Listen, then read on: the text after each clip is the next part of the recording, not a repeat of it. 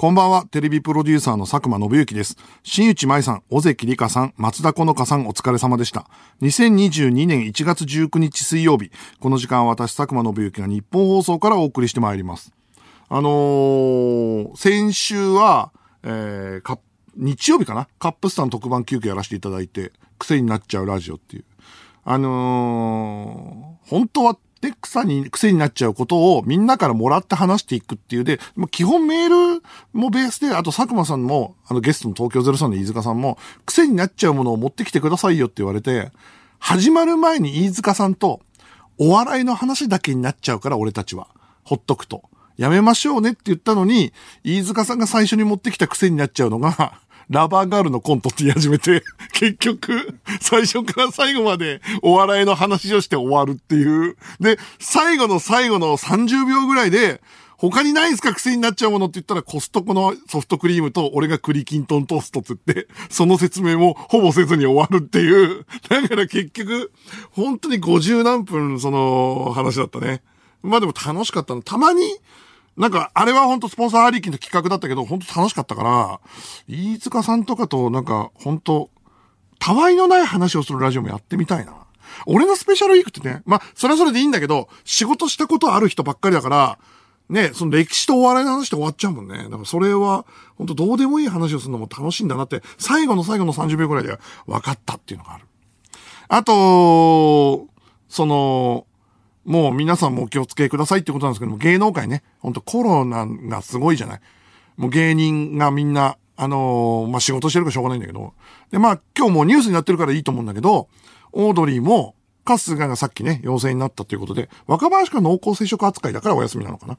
なんでね、今日ね、あの、セットも立てて、全部準備してあちこち踊りの収録も全部なくなりました。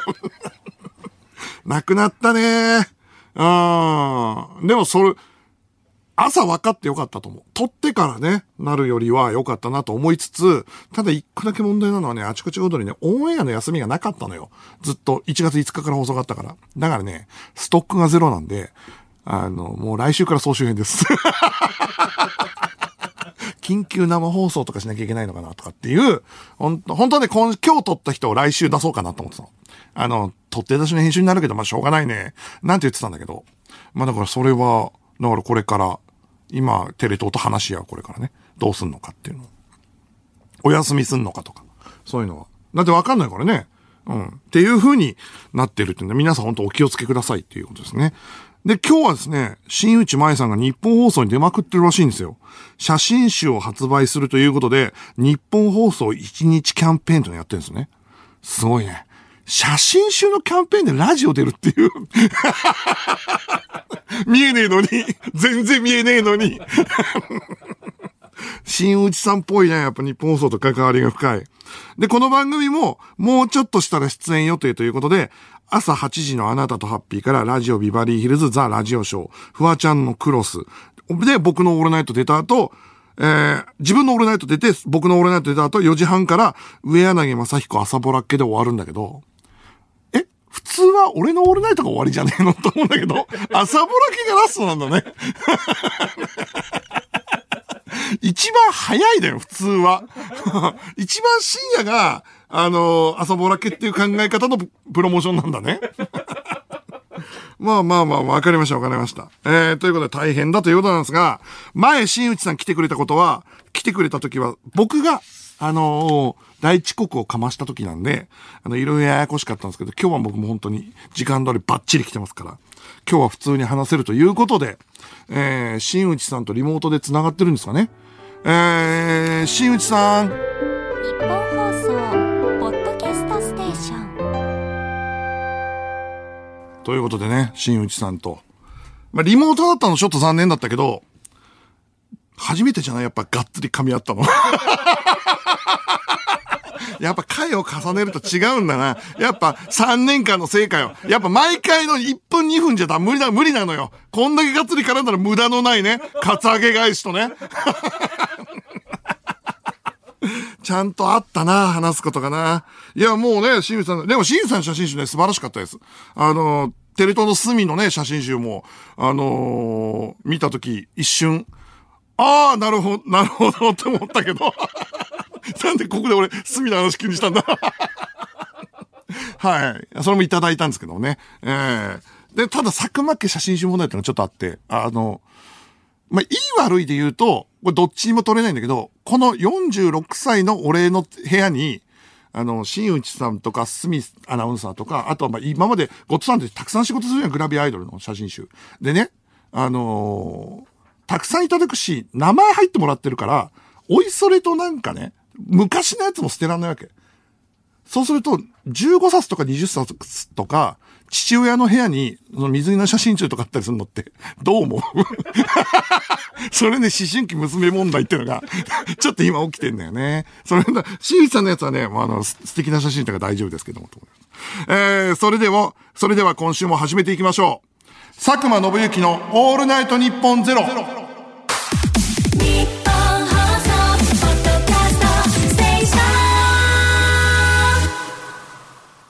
改めましてこんばんは、佐久間信之です。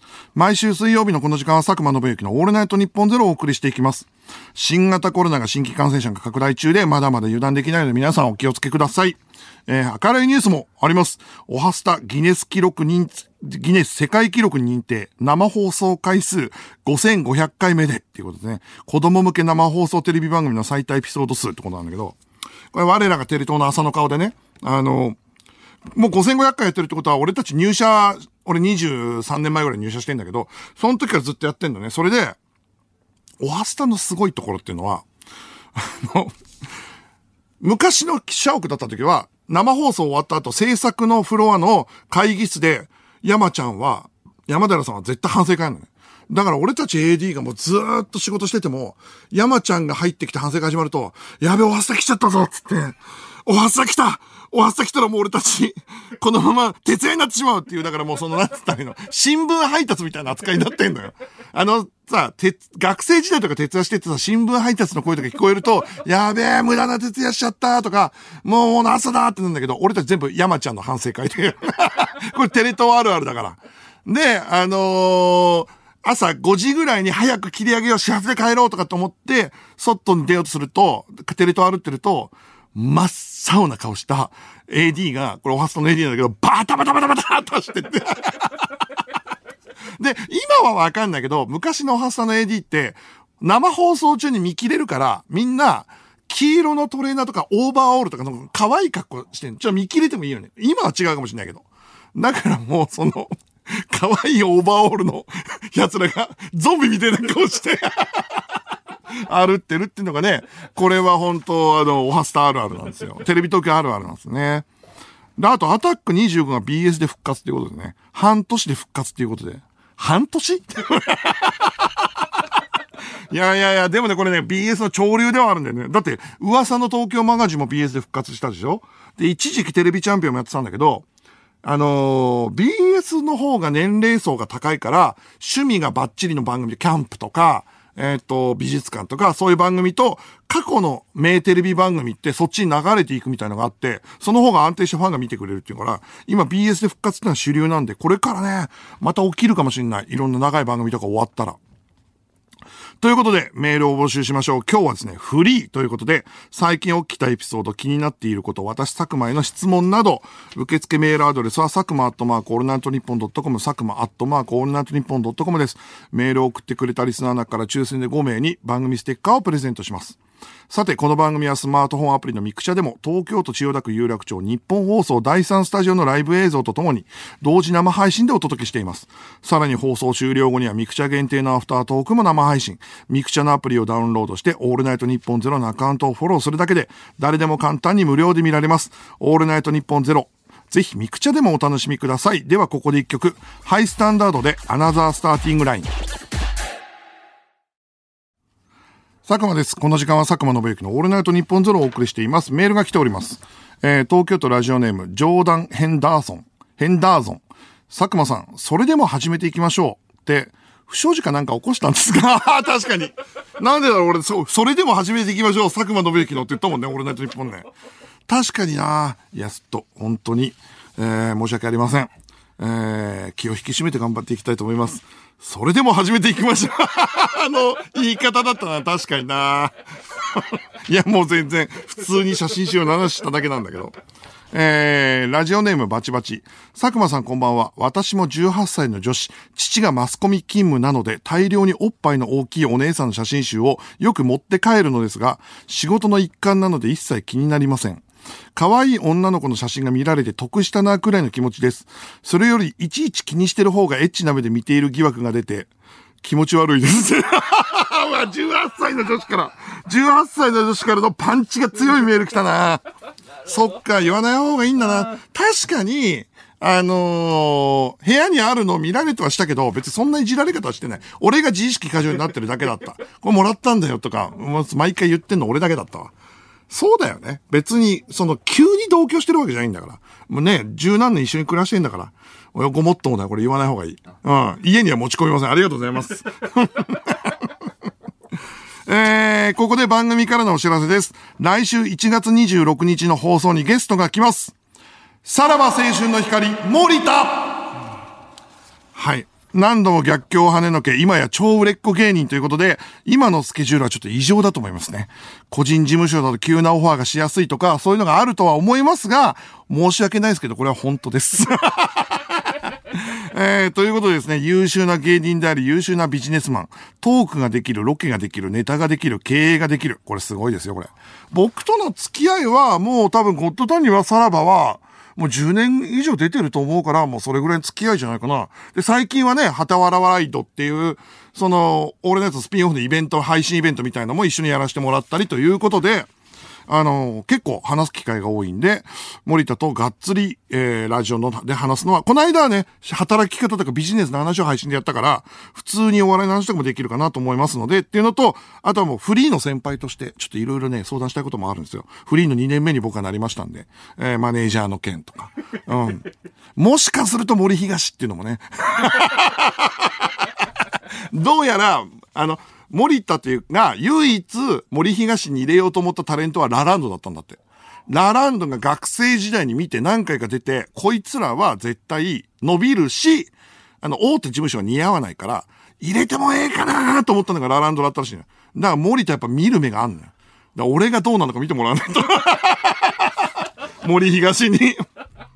ということで、来週はさらば青春の光の森田くんが来てくれます。お楽しみに。さらに、もう一つ日本放送関係のお知らせがございます。来週1月25日火曜日、日本放送のお昼の番組、ラジオショーに、私佐久間がゲスト出演します。火曜日です。お昼の番組ということで非常に喋りやすい時間です。楽しみです。ただですね、ちょっとだけ心配なのが、その週のトークテーマ俺知らなかったのよ。私の鉄板トークっていう、その、そんなさ、ゲスト呼んどいて、私の鉄板トークってテーマで呼ぶけ、そのこと。後出しだよ 最初から私の鉄板トークで呼ぶならわかんだけど、佐久間さん来てもらえませんか？もちろん喜んで、えー、つって、その、昨日か一昨日かな、え、トークテーマなんですけど、私の鉄板トークで、まあ、5分から6分ぐらいの鉄板トーク、まあ、持ってきてもらえればそれでいいんでっていう。これはストロングテーマですよ、マジで。恐ろしいなと思いましたね。っていうことがありましたということですね。えーなんでお楽しみにということです。火曜日。で、水曜日は森田がゲストに来てくれます。えーそれとですね、あの、先週の日曜から、ちょっと新番組始めたのよ。えっと、シソンヌ長谷川くんと何わ男子大橋くんで、黄金の定食って新番組始めて、えー今日ほら、あの、日向坂とかさ、桜坂の皆さん来てたけど、その番組、箱番組やってる後の25時半からテレ東でやってるんだけど、とにかく定食屋に行って、えっ、と、メニュー見て悩んで、で、食べるだけの番組なのね。で、それはもともと企画は俺あって、なんか本当自分がそうだから定食が大好きだから、定食屋番組やりたいですね、なんてテレ東の編成に言ってたら、ワンクールだけ時間が空くからやっていいよって話になった時に、えーこれ急に決まったけど、じゃあ好きな人でやっていいですかって言ったら、まあ任せるって言われたから、おいい、じゃあ、と思った時に、ネット番組かなんか見て、なんかね、一番おごりやがいがある後輩っていうなんかキーワードが先に出てきたら、それは何わ男子の大橋くんだったの。で、んで、その時にネット動画見たら、めちゃくちゃ食うのうまそうだったから、これ面白いなと思って、ちょっとしいろいろ調べたら、キャラクター面白そうだから、オファーして、テレ東からジャニーさんに言ったら、なぜか、ダメ元だったんだけど、だって何がなしで今すごい大事な存在でしょ、きっと。多分。ね。始まったばっかりのね。で、それを急にさ、その、ゴッドタンやってるプロデューサーが、定食番組に出してくれって言って、出してくれるわけないなと思って、だって普通怖いじゃん。え？定食っていう？だったんだけど、なぜか、あの、ジャニーさんも出してくれて、あと同時にパートナーいた方がいいなと思って、その時に、俺、半年前ぐらいにひょんなことから、子孫の長谷川くんと飯食ったの。そしたら、とにかくうまそうに食うのよ。で、その時に、何人かでの飯食ってる時に、長谷川くんを結構みんながいじっても、その返しが完璧だったから、あれ？これこ、こんなできんだと思って。仕事の現場じゃなくて、そう思ったから、そっちも、あのー提案して、で、吉本さんも OK してもらって、それでね、あの、急遽決まったの。えっ、と、企画が決まったのは結構10月の末ぐらいで、12月に収録っていう風になったんだけど、そっからさ、俺、大橋くんはニュースとはその食べてる姿とかだけ見て知ったんだけど、まあ、そこは一応プロデューサーとして真面目だから、あの、大橋くんのこと知ろうと思って、時間があれば家でね、リビングでね、何わ男子の YouTube とか、アマゾンにあるドキュメントとか各種歌番組とか全部撮って見てたの。で、ちょうど売り出し中だったからたくさんあるから、いくらやっても見れるのよ。あの、素材があるわけ。でも家帰って寝る前とか、ちょっとだけ晩酌しながらとか、ずっと見てたの。11月は合間に結構リビングでいるとこ見てたかな。そして気づいたらさ、うちの奥さんが何わ男子のファンクラブ入ってたんだよね。あの、俺が見てる時確かに最初は、え、何見てんの？いや、仕事すんのよ、何わ男子の。あ、そうなんだ。何わ男子っていう子たちがいるんだ、みたいな。そんな知識だと、うちの奥さん。何わ男子って子がいるんだ、みたいな。で、デビューするらしいよ、とかって、あ、そうなの？言ってたのが、いつの間にか横でどんどん詳しくなってって、その、このジョー君っていう子は、ウエス、ジャニーズ、関西ジャニーズに17年やってっから苦労人なんだよね、とか。え、そうなの？とか詳しいね、みたいな。で大橋くんっていうのもね、って、あの、とかって、どんどんどんどん詳しくなってって、最終的にはファンクラブに入ってたんだけど、でファン クラブに入ってて、で、しかも別にその大橋くんのファンではなくて、別にその、いつの間にか、その横であの、今度金田一やるさ、道枝くんっているじゃない？ドラマとかよく出るとか。そのミッチーのファンになってて。で、昨日だよ、俺発覚したの。パッて見たら、あの、待ち受けがミッチーになってたんだよ 熱烈だろっていう で、まなってたのよ。で、それだから本当それでさ、奥さんが毎回教えてくれるようになってきて、その関西ジャニーズジュニアの歴史からね、一回ちゃんと覚えた方が大橋くんと仕事するときにいいよって言って、俺もふんわり分かってたんだけど、奥さんが紙に全部書いてくれて、そのジャニーズ WEST、まあ、適当なこと言えない。俺も裏骨とかあるから、ジャニーズ WEST がデビューして、そっからなかなかグループがいなくて、で、その、焼け野原って言って言われた時代もあったんだけど、その中で関西ジャニーズの中から出たのが、その、あの、実はキンプリの平野くんとか、永瀬廉くんとかももともと関西ジャニーズだったんだけど、そのキンプリでデビューした後、この中でどうなっていくかって時に何わ男子は結成されたんですよ、とかっていう。数年ぶりに結成されたグループ、何わ男子にその向井くんって、向井浩二くんっていなくて、その人はずっと何わ男子のその、とかその、メンターみたいな人だったんだけど、その、今、スノーマンでデビューしてる。だからこの動画見てって言われて、何わ男子がデビューが決まって、そのスノーマンの向井くんの前で歌って、向井くんが泣く動画と見せられて、エモくないって言われて。いや、その、お前さ、俺が見始めた時に、えー、何わ男子っているんだって言ってたやつが、ガリ弁だから、めちゃくちゃ、もう、とにかく受験勉強もガリ弁で乗り切った人だから、一月であっという間に全部覚えて、絶対これ覚えといた方がいいよと。この動画絶対見た方がいいよって言われて、とにかく今家に帰ると、デスクの上に、今日見た方がいい動画って書いてあるっていう。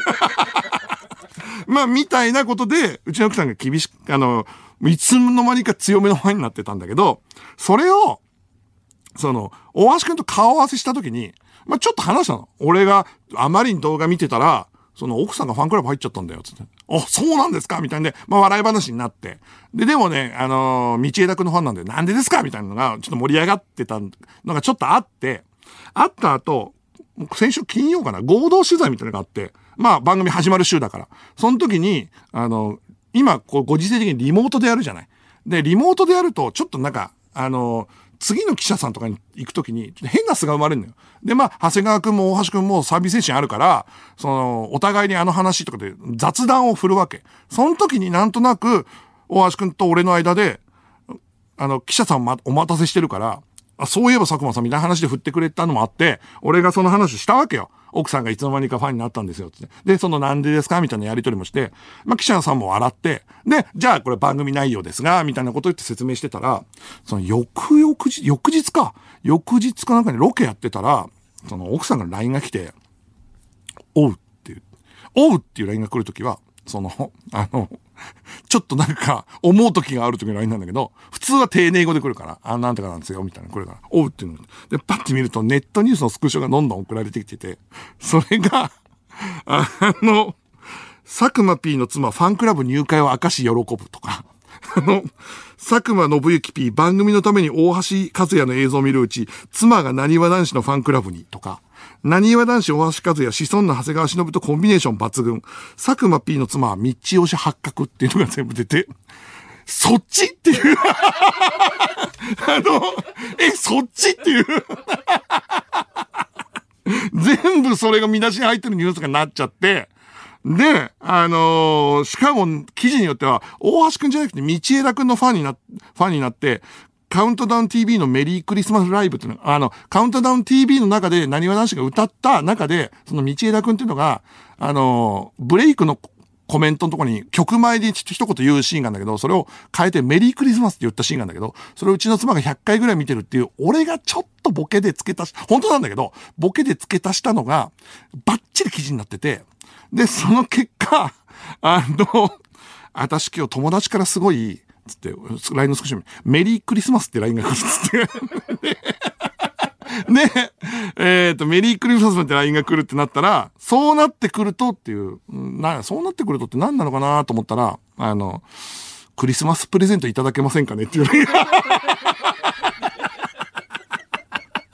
クリスマスプレゼントくださいっていう。メリークリスマスってこんなに友達にいじられるから、クリスマスプレゼントをくださいっていう。あーでも去年なーっていう、去年、あの、リスナー覚えてるかどうかわかんないけど、スッキリ事件っていうのがあって、スッキリの衣装が、まあ、スタイリストさんね、遅刻して、それで奥さんがスッキリの衣装を届けてくれた件で、俺ね、高いピアスを買わされてるんだよね。これはね、もうしょうがないんですよ。これね、出来事として。トランスポーターのギャラとしてね。ミッションコンプリートのギャラとして。で、結果的に、その、あの、メリークリスマスの事件からクリスマスプレゼントしてそれを送んなきゃいけなくなって。で、あの、結果、あの、だからもう本当正直に言うと、あの、さっき新内さんに送ったものとほぼ同じもの を買わなきゃいけなくなって買ったんだけど。で、っていうことがあったのよ。で、まあ、そういうことがありつつ、まあ、でもまあネットニュースになったからよかったなと思いながら、黄金の定食って番組始まったの。でね、それこないだ、えっ、と、そのニュースがあった直後に、えー、またロケがあったのね。えっ、と、黄金の定食の。で、黄金の定食のロケで、テレビ局で、えっ、と、ちょっと打ち合わせした後、スタッフ先に行ってて、で、定食屋さんの、いい定食屋さんって都内にもあるけど、ちょっと離れたところにもあるじゃん。だから、そこに、先に先発隊が行ってるから、俺ちょっと遅れて行きますって言って、テレ東で打ち合わせ終わった後、外出たらめちゃくちゃ寒かったのね。でね、めちゃくちゃ寒いと、俺この時期、あれが発症すんのよ。ラジ、ここでも話したことあるかもしれないけど、寒暖差アレルギーっていうのが発症すんの。これ持ってる人はどうかわかんないけど、その、もともと俺アレルギー性鼻炎なん。で、日光アレルギーもちょっとあるんだけど、で、ただ花粉症だけはないっていう、なんか謎の体質なんだけどさ。そんで一番ひどいのが寒暖差アレルギーで、あったかいところから急に冷たいところに出ると、くしゃみがある程度出るのはちょっとだけ出るんだけど、一番ひどいのは、本当にただ、サラサラとした水のような鼻水がね、出続けんの。で、風の時って粘り気がある鼻水じゃない。で、あっちの方が厄介は厄介なんだけど、あっちの方が止めておけんのよ、鼻にね。でも、サラサラとしたやつって根性ねえから、あの、いくら吸っても、ほんとサラサラサラサラって流れてくるの。で、これが結局解決方法がなくて、その冷たい場所にずっといて慣れるか、あの、暖かい場所に戻るかしかないんだよね。で、アレルギーの薬もたまに飲むんだけど、効く時と効かない時があるんだよね。で、ちょうど今その時切れてて、でもう出た瞬間からさらーっと、ただ清流のような鼻水が流れ続けて、うわ、久々に来たなーと思ってね。それ以外の症状全くないのよ。別に風邪でも何でもないから。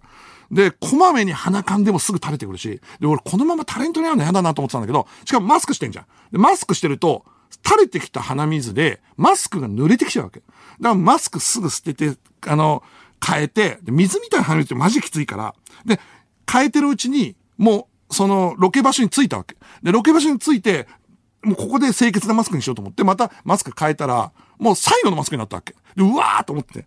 で、まあ、とりあえずこれでいいやって付け替えて安いマスクだったんだけど、で、タクシー降りて、その激寒のね、その定食屋の前の道、定食って狭いから、あの、中に入れない時もあるの。そ、そして行ってたら、もうほんと寒いから、もうほんと滝のように鼻水流れてきたから、あ、そうだと思って、そうじゃんと思って、マスク変えてるってこと、マスクあるからと思って、あ、と思って、トイレ行って、よく考えたら、ティッシュで鼻詰めて、で、あのーストップさ、鼻線みたいにしても、マスクあるから、別にわかんねえじゃんと思って。そんな格好悪い姿は見せらんないけど、よく考えたらマスクあるから関係ねえじゃんと思って。でもトイレ行ってさ、もう、その、鼻に詰めてさ、で、鏡でさ、もう本当に、だからもう目いっぱい詰めて、滝をせき止めて、で、マスクつけた。いつもはそんなのできないけど、今はコロナ禍、全員マスク、誰にもわかりません。あの、オールオーケー。早稲田なめんなと思って。久々にね、久々に思って、完璧だと思って。でも、はまった顔ないから、そのままトイレから出て、ロケ先に行っておはようございます。そしたら、なにわ男子の大橋くんとか、長谷川くんとかいて、何も気づかない。何も気普通におはようございます、みたいな。俺がね、もう鼻、完全に白のね、ティッシュ詰めてることなんかわかんないからね、で、そのまま、えー、遠巻きにロケ見てたの。あのー俺プロデューサーだから、え、今回は演出じゃないから、そんなに中まで入んないから、あのーいじられた時とか、展開を変える時とかだけ話すぐらいで、ずっと外遠巻き見てて。で、2時間ぐらいかけてロケ終わって。で、黄金の定食って、完食するぐらいあの子たち食べるから、1軒目と2軒目、2軒目の間を4時間ぐらい空けるわけ。大食いのロケと一緒で。だから効率悪いロケなんだけど、でもそうじゃないと立て続けに美味しいは取れないじゃない。だから、一回解散したわけよ。4時間後ですって、次ここの定食屋さんですって言って解散、解散して、まあタレントさんはロケバスで行くみたいな感じなんだけど、俺はその4時間の間に、その、他の番組とかのリモート会議とかを入れてたの。で、もうそこはもう計画ちゃんと立ててるから、その、2軒目の定食屋の近くに貸し会議室を借りといて、で、そこで会議をびっしり入れといて、俺だけ先にちょっと出ますわってタクシーに乗って、その2軒目の定食屋の近くまで行って、で、ちょっと早めに出たから、あ、これ余裕あんなと思って、ドラッグストアに寄って、で、アレルギーの薬くださいって言って、鼻水止まるやつ、何でも一番効くやつでいいんで、眠くならないやつだったらって言って、それ借り、買って、そのままその場で飲んで、うわ、完璧な予定じゃんと思いながら、貸し会議室入って、で、えー、リモート会議を始める。もう5分前に着いた。で、えー、これはもうすぐ、バチって、もうこれでもうその喋ってるうちに、そのうち、鼻水も止まるだろうと思って、もう2時間乗り切ってるから、ロケも乗り切ってるからと思って、で、パソコンセッティングして資料チェックして、 Zoom 立ち上げて会議まであと3分の時に、その Mac に映る俺の顔ね、あ、す、見て思ったんだよ。ああ、そうだそうだ、これ一人の会議室だからマスクなんかしなくていいじゃんっていう。で、マスク外そうと思って慌てて外そうとしたの。会議が始まる3分前だから。そしたらブチって切れたのよ。そのマスクがね。まあ、その何回も変えてるうち安いマスクになってたから、外れて、もううわ、最悪だなと思ったんだけど、まあでもこれは、あの、2件目のロケの前にすぐ近くで買えばいいやと思って、ズーム会議と思って、パッて画面立ち上げたズーム会議の、あの、始まる前の、会議に入る前の自分の顔見たら、ティッシュが鼻にパンパンに詰まってるね。その、ある、その、すんげえブサイクな顔だったわけ。ああ、いかんいかんいかんと思って、あの、その、取ろうと思ったの。そしたら、全然取れないの。あの、ツルツルで、で、完全に水分でぐしょぐしょになって取れないの。え、なんでだ？取ろうと思ってもその、切れ端だけ取れないの。ボロボロ落ちてくんの。わかる？切れ端だけボロボロボロボロ落ちてくんのよ。で、中の鼻が詰まってるものは全く変化なしなの。うわっと思って。俺な、え、ティッシュ詰めたよなと思ったんだけど、俺トイレで、トイ、もう時間なかったからトイレットペーパーを鼻に詰めたのよ。で、トイレットペーパーって慌てて入れたけど、よく考えたら水に溶けるから、その完全にボロボロになって、で、2時間分の鼻水で、完全に膨張したトイレットペーパーにより、俺の鼻は、あの、もう、完全に抜けないトラップみたいな、あの、もう、逆に膨張して溶けて、でも全然取れない状態。もういくら手指入れても取れない状態で、奥にどんどん入っていくっていう、これ2歳児とか3歳児だったら病院呼ぶやつ になっちゃってて、うわ、やばーと思って、全然取れないんだろうと思って、で、これどっちだって、これ、と思ったんだけど、もう、時間なの。ズーム会議の時間で。で、俺のロケに合わせてスタッフ集まってくれてるから、もうそこの時間に合わせて会議やらなきゃいけないわけにいかないから、もうとりあえず立ち、しかも大事なこと決める会議だったからね。で、クリックして、ずっと映ったの。今考えれば画面オフにすればよかった、すぐ。なんだけど、始まっちゃった時に画面オフの設定してないから、パッて俺が映ったのよ。で、その瞬間俺右手でね、鼻を隠すわけ。で、あのーもう無意識に。鼻隠してね。で、それで、おはようございます。つって。あの、特番のキャスティングなんですけど、えっ、と、じゃあ各所報告してもらってっていう、そのあの、ボイパやる人みたいな感じで。ボイパやる人みたいな感じで。えいいですか？って鼻隠しながら喋ってて。で、もう始まっちゃったからこのまま行くしかないと思って、早めにもうパッパッパって決めてもこの会議を乗り切るしかないと思って、えっ、と、じゃあ分解の報告って言ったらみんな結構浸透してて、え、どうしたんですか？分、あの、分解やった人から報告してくださいって言ったら、いや、ちょっと佐久間さん、なんて言ったか聞き取りづらいんですけど、あ、あ電波悪い？いや、そういうことじゃないんですけど、って言われて、あの、分解の報告って言われた。そしたらちょっとし変な間が起きて、まあ、仲のいい作家が、ちょ、ちょっといいですか？って言われて。え、何？って言ったら、いや、その聞き取りづらいんですよって言って。聞き取りづらいってどういうこと？って言ったら、あの、うん、なんつったらいいんだろう。これなん、うん、いや、いじって言うわけじゃないんですけど、佐久間さんなんで黒柳徹子のモノマネしてるんですか？って言われて。あのさ、よく考えたら、ティッシュで鼻をパンパンにしてく、あの、鼻を閉じてるわけ。で、鼻が詰まってる、こういう声になってるの。気づ、俺知らなかったんだけど。で、あのー隠してるから、黒柳徹子のモノマネを、本ちゃんでやる人の、あのルックスやって、あの分解の報告なんですけど、って、俺ずっとこれでやってたんだって。あの、報告ありますか？ってやってて。で、その黒柳徹子のモノマネでっていうの言われて画面見たらもうそれにしか見えないわけじゃん。でもその AD とかが下向いて笑ってんだよ。もう見えるわけ、ズーム画面だから。で、それに対して怒りも込み上げてんだけど、明らかに俺がおかしいから、鼻、こうやって、あのー、この後なんですけどってやってるから。もうちょっと、ボケに行ってるから、これどういうことなんですか、ディレクターに聞かれたの。佐久間さん、え、どういうつもりなんですかって聞かれたから、うーん、と思って、そのまま、あの、いい返しが全く浮かばなくて、本当は正直ね、あの、花見してこうなってるって嫌だったんだけど、画面オフったわけ。このまま行かしてくださいって言ったの。そしたら、いや、あの、なんで画面消すんだよってのと、あの、いや、佐久間さんそれ逆に、黒柳徹子が天の声やってる状態になってますからって言われて。でも、もう弾けないから、もうそのまま取れないから、そのまま黒柳徹子、天の声状態で2時間会議やったんね。で、その後、えークレームが続く中会議全部終わった後、えー持ってた割り箸で、30分くらいかかったかな。ちょっとずつ、ちょっとずつ、ちょっとずつ、ちょっとずつ書き出して、やっと鼻が、あの、綺麗になったっていう話。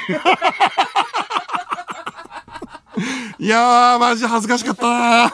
だ本当ね、トイレットペーパーを詰めるのは本当にマジやめた方がいいです。それだけは本当やめてください。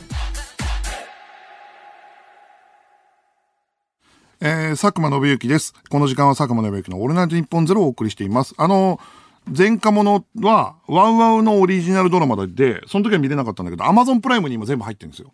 で、すごい良かったです。の1話30分の全6話なんでね、すぐ見れるんだけど、その、保護士っていう、あの、刑務所から出た人を、あのー最初に支えるボランティアみたいな仕事なんだけど、それ有、有村架純さんがやってるんだけど、とにかくね、えっと、全3話で前後編なのね。で、そこに出てくる受刑者ってか、あの、前科者の人たちの、えー石橋静香さんと、大東俊介さんと、古川琴音さんと、有村さんとの芝居が、めちゃくちゃすごいのよ。だから本当に、これはなんか多少ファンタジーとかあるけど、すごい真摯に描いてて素晴らしかったですね。映画もなんかやるってるみたいなんで、やるみたいなんで、楽しみです。えー、メール来てます。東京都ラジオネーム、春。さらば森田さんは、ラランドの他に、ブレイク前のフワちゃんにも目をつけていた時期があったそうです。うわあの経営者見る目も異常ですね。やっぱだからそうなんだよな。すごいな。だそんなさ、やっぱもうほんと、軽眼中の軽眼の森田がさ、選んだ相方がやっぱ袋ってのがいいよね。袋ってのがいいよ、やっぱり。えー、三重県ラジオネーム三角寺。僕は森田さんに今年の世界陸上に出場する 4×100 メートルリレーのメンバーをプロの目から選んでほしいです。世界の森東として 友情を勝ち取ってほしいです。目がね。そんな目はねえと思うけど。えー、続きまして、ラジオネームガグビー。ベテラン寒暖差アレルギー持ちです。なるほど。この時期特有の、特有のサラサラした鼻水は、トイレに行くたび、回路でちょっと鼻の上を温めて一気に放出してしまうことで対処してます。ええー。あ、自分兄弟卒です。うわーすげえな兄弟卒だったら聞いちゃうな。いや、学歴関係ねえだろっていう話だけど、なるほどね。一回温めちゃうと放出できんのか。なるほど。へえ。これちょっといいこと聞いたな。俺ほんと悩んでんだよね。効くアレルギーの薬って眠くなっちゃうのよ。それがあるから、なるべく飲めない、飲まないようにしてるし。えー、あ、えー、ラジオ、ラジ、あー、ラジオショーについて。ラジオネーム、クロノガイスト。佐久間さん、ようやく思い出掲示板サクティで集めた鉄板トークを使う時が来ましたね。え、いいの？俺の話じゃないのに？俺の話じゃないのに？いいのか？もらったもんだからね。うわ、じゃあ俺あのイノシシの話しね。俺イノシシの話しに行くわ。ラジオショーで。やべえ、俺自分でプレッシャー抱えてた自分の鉄板トークって、そうだ、俺サクティで買ってっからさ。イノシシの話急にぶち込んだら、はって言われない大丈夫？これリスナーの話なんですけど。え、これリスナーの話なんですけどって言って話し始める人いる？ああ、サクティのでも一応試してみようかな。それはちょっと、あの、ちょっと楽しみだな。えー、岐阜県ラジオネーム、君の瞳にドライブシュート。日テレを皮切りに、テレビ各局が AD の故障を止める、やめるみたいなことがニュースになっていますが、佐久間さんはどう思われますか？日テレだけかと思ってたんですが、すべての曲っぽくて少し驚きました。個人的には呼び方を変えるだけで意識が変わると思うので、この運動自体はいいとは思っています。あー、俺も最初日テレで、えっと、なんか、YD とかヤングディレクターとかと呼ぶって噂を聞いて、え、そうなんだと思ってたらなんか違う名前になってたね。なんかでも変わるって言ってたけど、どうなんだろうなうーん、これは、これは名前だけ変えてもそんなに意味がないと思うな別に AD に対して、AD さんに対して、もうなんか厳しいこととかしてる人もほとんどいないし。うん。ちゃんと尊重して普通に仕事してると思うよ。テレビ界はね、とっくにそこの意識が変わってると思うんだよね。だとすると、どっちかっていうと、その、企画をとか、クリエイティブに携わるチャンスを増やしていく環境っていうか、実力主義の部分をもうちょっと増やしていった方がいいかなと思うけどね。だ番組ごとの文化だとは思う思うけどね。名前だけ変えるのは逆にちょっと恥ずかしくねえかなってのあるけど。まあでも名前を強引に変えた方が意識が変わるだろっていうのもわかんないではないけど、テレビ業界はもう意識は変わってきてると。俺の感覚で言うと、意識はもう変わってきてるから、名前が後付けのようなことになってるね、気気はするなっていうふうに思うね。うん、と思います。えー、この後もよろしくお願いします。テレビプロデューサーの佐久間です。この時間は佐久間信之のオールナイトニッポンゼロをお送りしています。今、ミクシャのコメント見てたらさ、よく考えたらさ、いつの間にか助教授って言葉なくなったね。准教授になってるね。ああ、確かにそうだな。そういう意味で言うと、名前変えるって効果あんのかもな。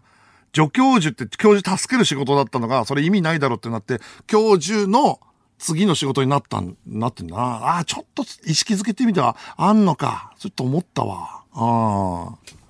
えー、メール来てます。えー、ラジオネームおとといの2日後。佐久間さん、ちょっとお願いがあるんですけど、佐久間さんちのリビングで、三四郎のオールナイトって流してくれませんか？奥様三四郎のファンクラブに入ってほしいです。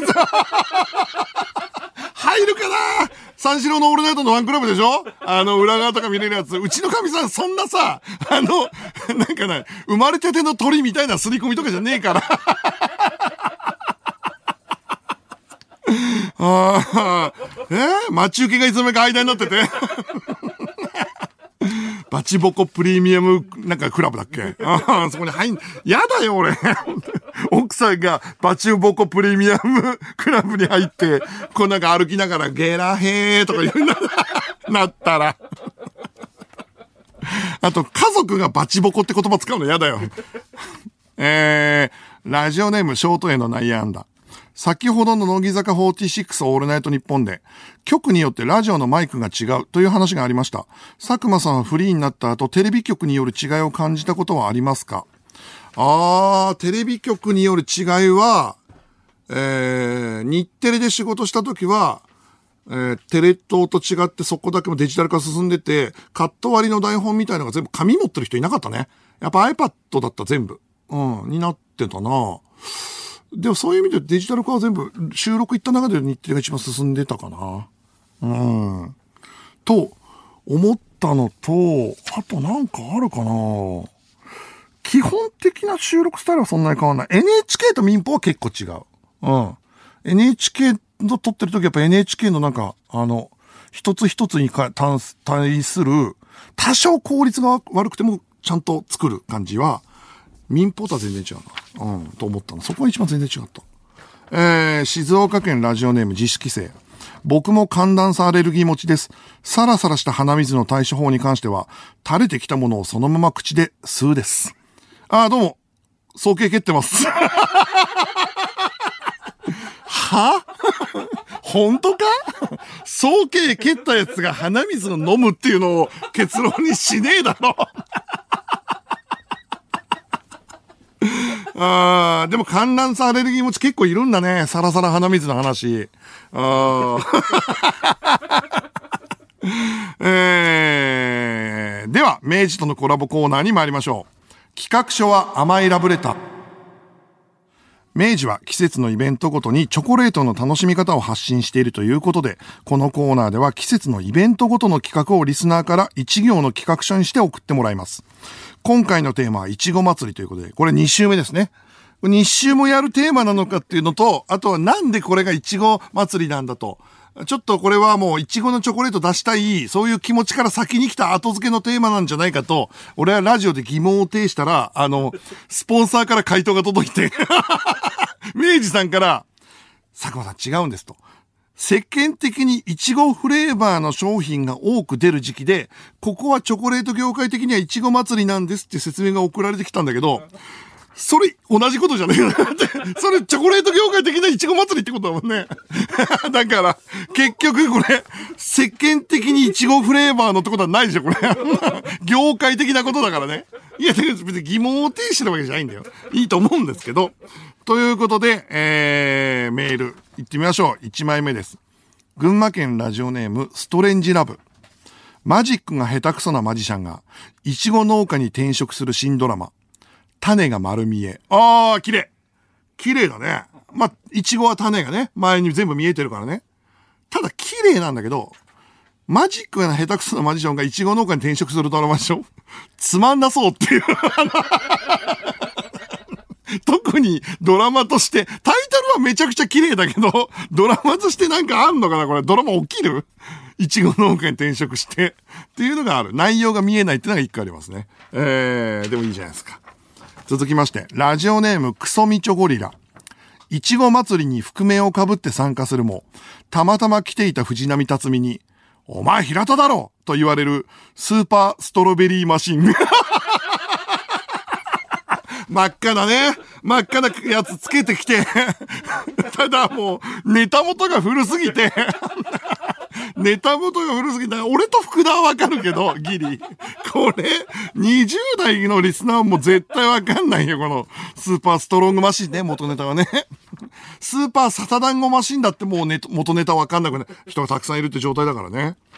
えー、続きまして、長野県ラジオネーム、うるり。僕が中学校の時、日本史の先生から教わった30年以上経っても忘れない年号の覚え方。いちごパンツ、1582年、本能寺の変。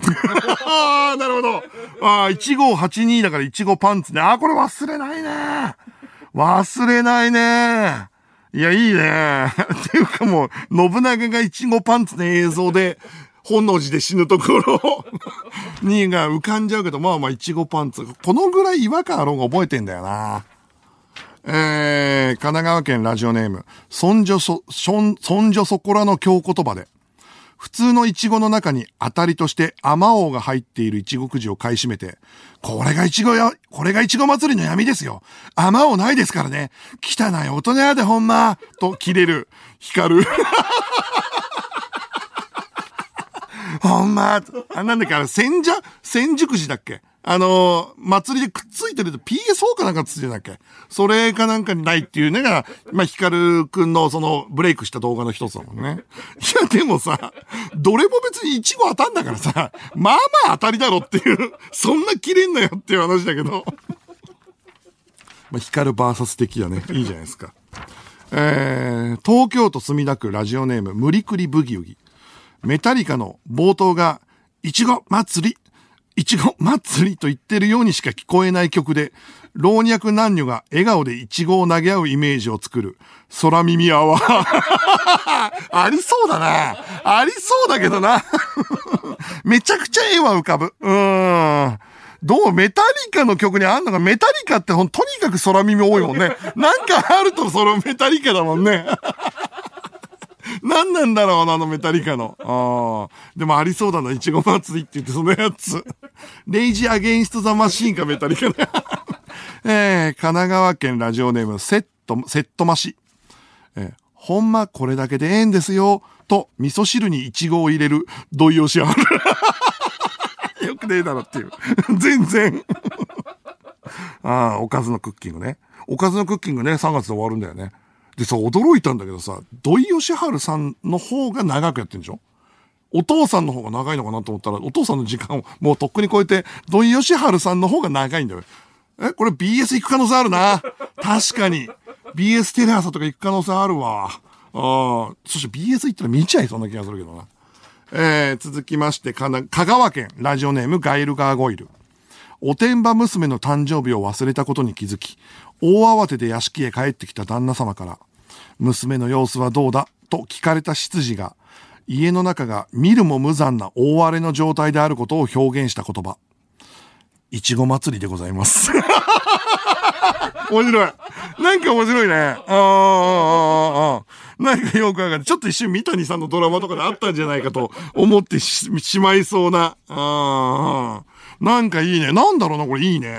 いちご祭りでございますっていう。綺麗だね。はい、ラストです。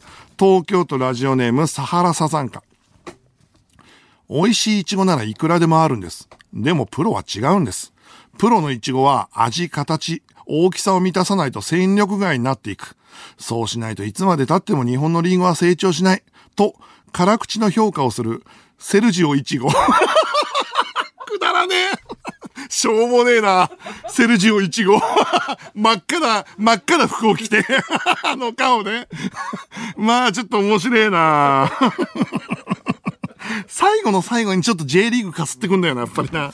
ああ、でもいいですね。セルジオさん、いつまでもね、行ってほしいと思います。ということで、今週のベスト企画メールは何にしようかな。えー、何にしようかな。えー、あ、これにしようかな。えー、いちご祭りに覆面をかぶって参加するもたまたま来ていた藤波辰巳に、お前平田だろと言われるスーパーストロベリーマシン。ということで、ベスト企画メールはこちら。えー、クソミチョゴリラにお送りします。えー、このベスト企画を使用した明治とのコラボツイッターキャンペーンも行っていますので、詳しくは番組ツイッターをご確認くださいということで、コーナー内で読まれたリスナー全員、メールを送ってくれたリスナーの中から抽選3名に、いちご祭りで連想するチョコレート、明治のアポロをプレゼントということで、アポロ、アポロジャンボ、アポロマイスタイルの3種類を計10個セットです。さあ、来週はこのコーナーお休みです。ゲスト来ますからね。なので次回は再来週です。で、次回のテーマは2月に入るということで、バレンタインです。はぁ、ほっとした。超変化球からの超ど真ん中ということで、バレンタイン。なんだったらこのテーマのためにやってたみたいなのがあるからね。この企画ね。えー、バレンタインは絶対に外せないので、バレンタインをテーマに企画書を送ってきてください。受付メールアドレスは、佐久間アットマークオールナイトニッポンドットコム、佐久間アットマークオールナイトニッポンドットコム、メールの件名にラブレターと書いて送ってください。では、ここで一曲、星野源で、そしたら。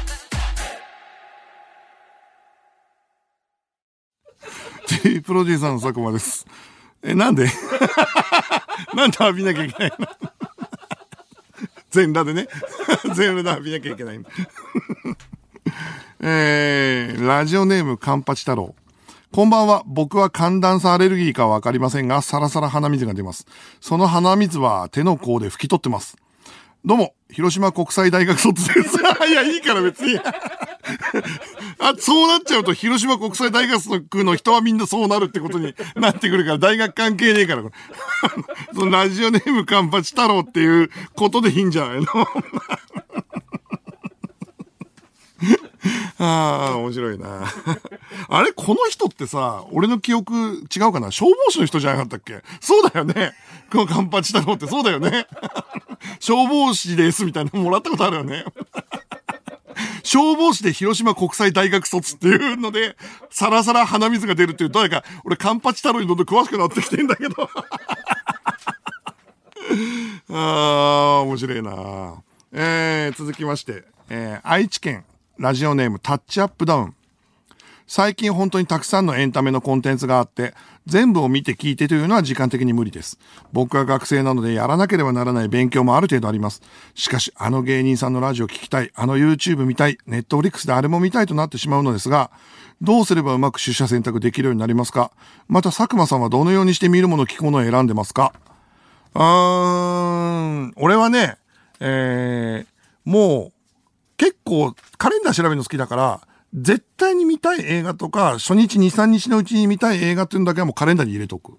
で、それ以外のものは、仕事が一段落した12時から2時の間に余裕があれば見るってもう決めてて、日中は見ないんだよね。だから、だからもっと、それを目標に仕事してって、終わったー一杯飲みながら見ようっていうので決めてやるくらいで、俺はね、なんかその見るものをご褒美として動いてるから、だから、思ったより相乗効果として良くなってるっていうか、時間を潰し合うんじゃなくて、終わったら見ようだから、まあ俺も見たら見れない時はあるよ。うん。エンタメタイムを時間で決めてるっていう感じですね。うん。えー、続きまして。どうでしょう。えー、リアクションメールですね。東京都ラジオネーム、レンコンメリケンサック。佐久間さん、セルジオイチゴのメールを読んでるとき、リンゴって言いませんでした？イチゴって書いてあるの、リンゴって読むのはさすがにやばいです。いや、そうじゃないんだよ。そんな、そんな読んでないよ。え、もう一つ来てるんだ。ラジオネーム政権化してください。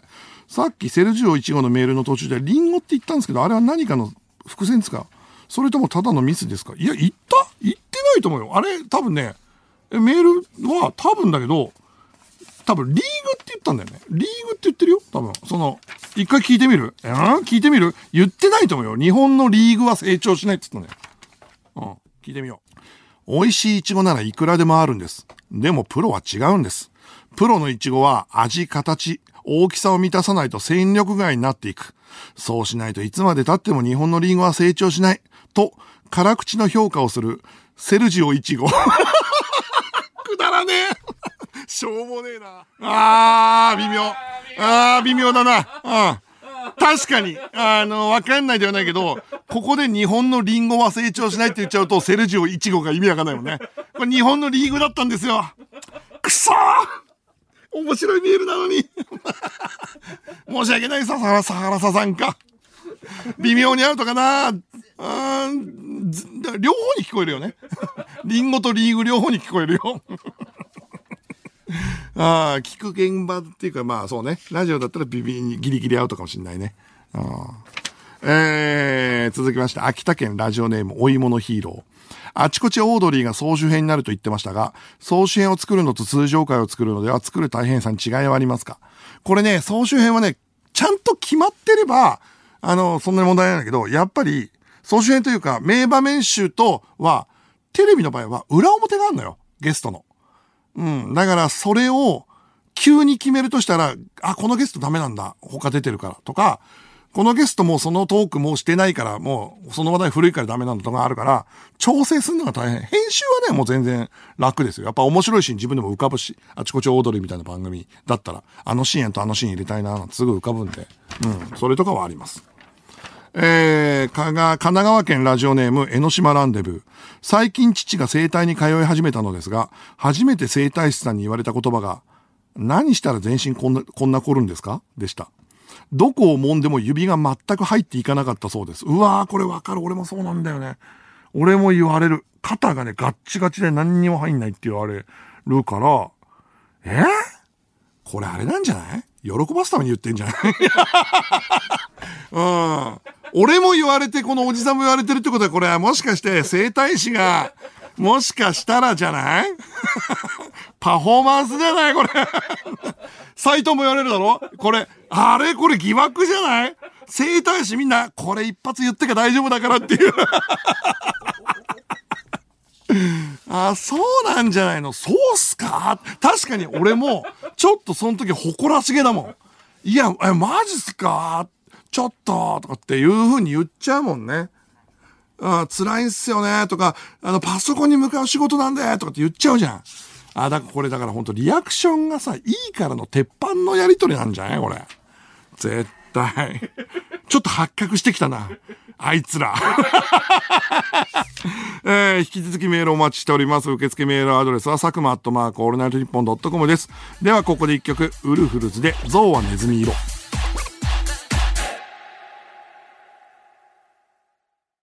佐久間信之のオールナイトニッポンゼロ、そろそろお別れの時間です。ミクチャでは番組終了後にアフタートークもあります。そちらもぜひご覧ください。ということで、来週はさらば青春の光の森田くんが来てくれます。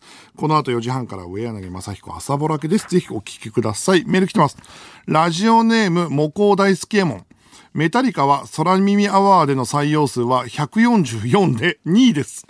ちなみに僕の友人の馬場くんはメタリカの空耳でジャンパーを取っています。うわーすげえ馬場くん曰くメタリカは空耳アワーに採用されるために曲を作っています。ああ、そうなると1位も聞きたいけどな。マイケルかなマイケルの可能性あるよね。うーん。どうなんだ？レイジャーゲインストザシンマシンかマイケルかなえー、石川県ラジオネームもちもちなかずま。僕は以前整体師の方に肩に鉄板入ってるみたいと言われたことがあるのですが、あれもリップサービスだったんですか？これね、多分リップサービスっていうかね、もう多分あれなんだよね。つかみなんだよ、もう多分。もう完全につかみなんだよ。うん。漫才師が言うところのね、最初の人笑いの、もうきっかけなんだよ、これ。これのなんかた、例えがたくさん増えてたら面白いけどな。ブロック塀入れてんすか？みたいな。愛知県ラジオネームミートカーソルは広め。僕は整体師さんから、アキレス腱が長いから足が速くなるねって言われた時嬉しかったんだ。それは、これは霊体、これも生体師の営業トークだったんですかっていう、それはちょっとレアじゃない？アキレス腱長いから足が速くなるって言われること。ああ、でも中学ぐらいの時に言われたかな成長痛の時とかに。えー、ラジオネーム、モコ大輔門。僕は生体行った時に、生体師に、君さ、体中鉛でできてると聞かれたことがあります。もはやいじってるだろうと思いました。彼らのやり口にはもう乗らされないようにしましょう。これも結論出たな、これ。これはもう絶対、それぞれな、それぞれの得意技持ってて、つかみでやってるよ、これは。で、整体師同士の多分やってんじゃない？その、整体師のこの、例えワングランプリみたいなやつ、ボディービルの掛け声みたいなやつ。やってるよ、絶対。何々入ってるんじゃないですか、選手権みたいの。今日またねっていう風に思っております。えー、来週のね、森田くん楽しみですし、えー、新内さんとがっつり話せたのも嬉しかったなと思います。なんか、卒業されてからもなんかどっかの番組でお仕事したいなと思いますので、来週の放送も新内さんのも楽しみです。えー、それでは、野郎ども港に別れを告げろようそろテレビプロデューサーの佐久間信之でした。